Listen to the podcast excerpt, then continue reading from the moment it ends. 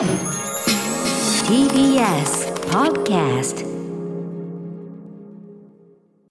時刻は7時44分です。TBS ラジオキーステーションにお送りしています。アフターシックスジャンクションはいパーソナリティは私ラップグループライムスターの歌丸です。そしてはい水曜パートナー TBS アナウンサーの日々真央子です。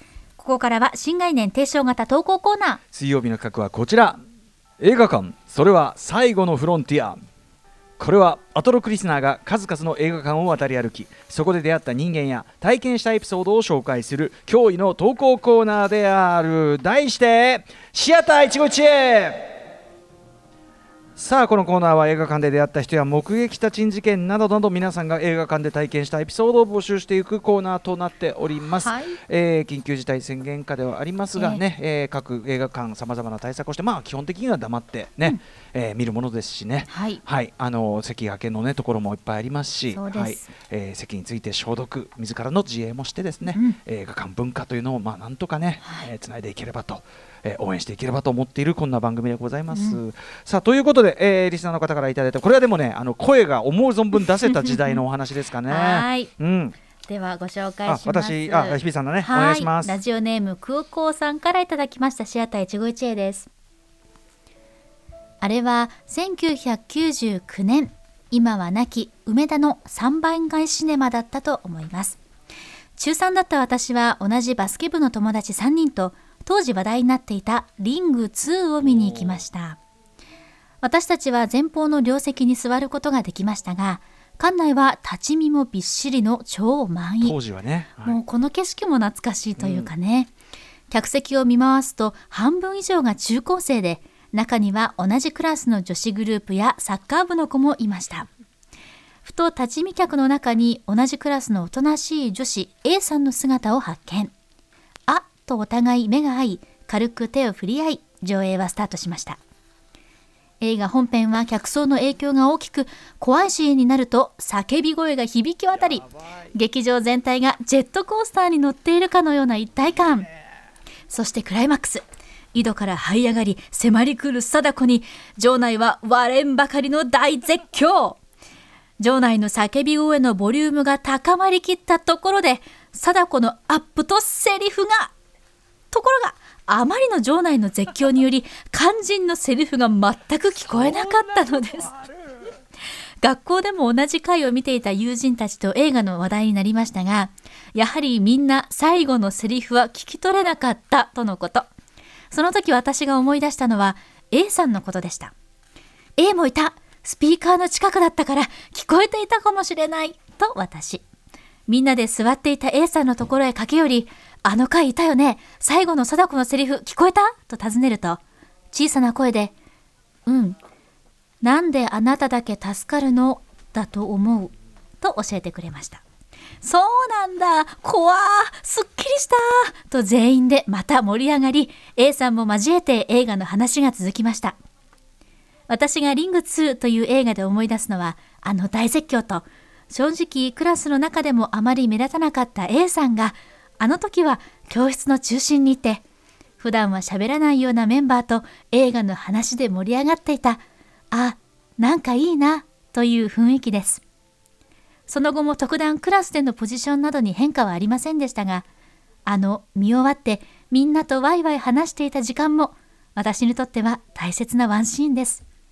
いや映画館って本当にいいものですね。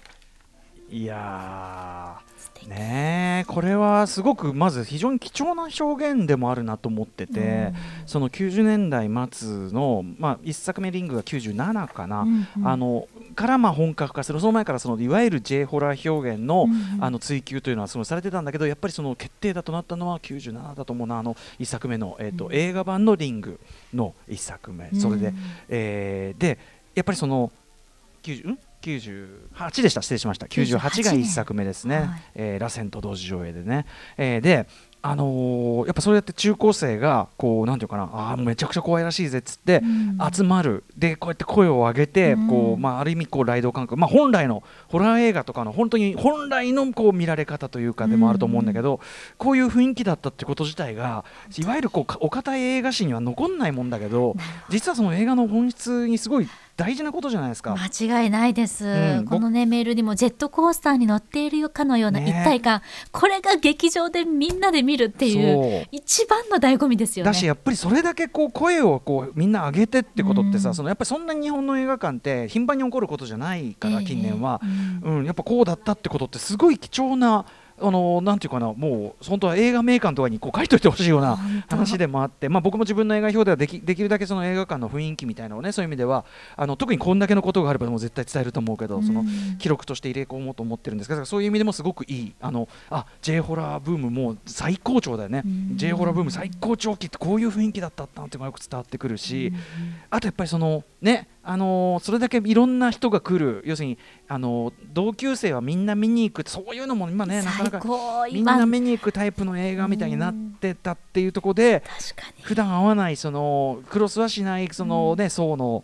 生徒同士がしかもその映画の中の話で盛り上がるなんつってね A さん。ねえせね、うん。教室の中心になったっていう。う、んねえ面白いですね。A さんスピーカーの近くだったから聞こえてたかもしれないっていうね。ねえしかもそのさでもさ あの肝心のセリフが聞こえないさほどの大絶叫ってどんな状況？ねえなんちかょっとすごいよね。今じゃちょっと考えられないかもしれないうんでもね,、やっぱりそんぐらい気持ちが要するにまあみんな怖いものを見るぞっていう気持ちがもう一致してるから、でこうその場内の雰囲気で安心して声出せるっていうのは当然あるし、うんうん。僕よく言う話ですけどその98年の1作目のリングの見た時の、まあめっちゃくちゃいまだに僕こ怖いっていう感情の部分で言うとやっぱりあれマックスだから。今まで映画見てきた中でも。まあそうかどんどん大人になるというか、まあ、経験を積めば積むほどそのうんホラー映画に対するこうなんて言うんでしょう、まあ新鮮味のある、うん。もあのリアクションっていうのはまあもちろんだね体制できちゃいますもんね。もちろん J ホラー表現みたいなものもさ、もう今はみんな慣れちゃって貞子にも慣れちゃって、うん。でも、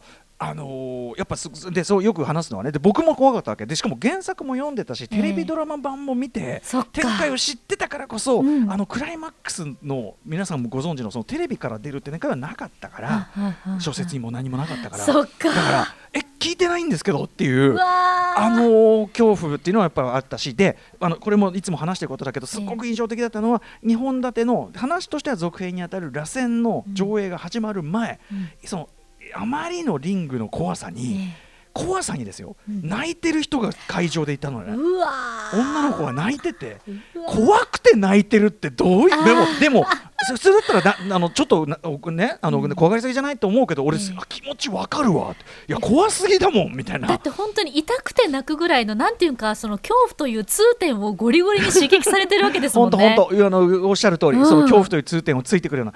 でだからまさに2で言うとだからその1作目で言うとテレビがでにから出てきちゃうっていうのに当たるのがこの井戸から登ってきて、ええ。で貞子が、まあ、ある意味禁断の顔を見せるんだから、この顔もまたね絶妙な、まあ、ちょっとぜこれ見ていただきたい。ある ある顔をしてるんですけど。でそのやっぱりポイントはやっぱり貞子もまた地獄の中にいるっていうかその地獄のその一作目だとあの貞子の恐怖に実はその人を怖がらせる目というよりは、うん。貞子自身が恐怖に怯えきったような目と真田さんの目がこう一致するというそこがこう要するに恐怖を共有してしまう究極の恐怖それを知ったら死んでしまうほどの恐怖を共有してしまうというか怖いわけだけどそれに当たる部分ですよねここはね。だから恐怖マックスなわけですよ。でギャー何言ってるか分かんない。これすごい。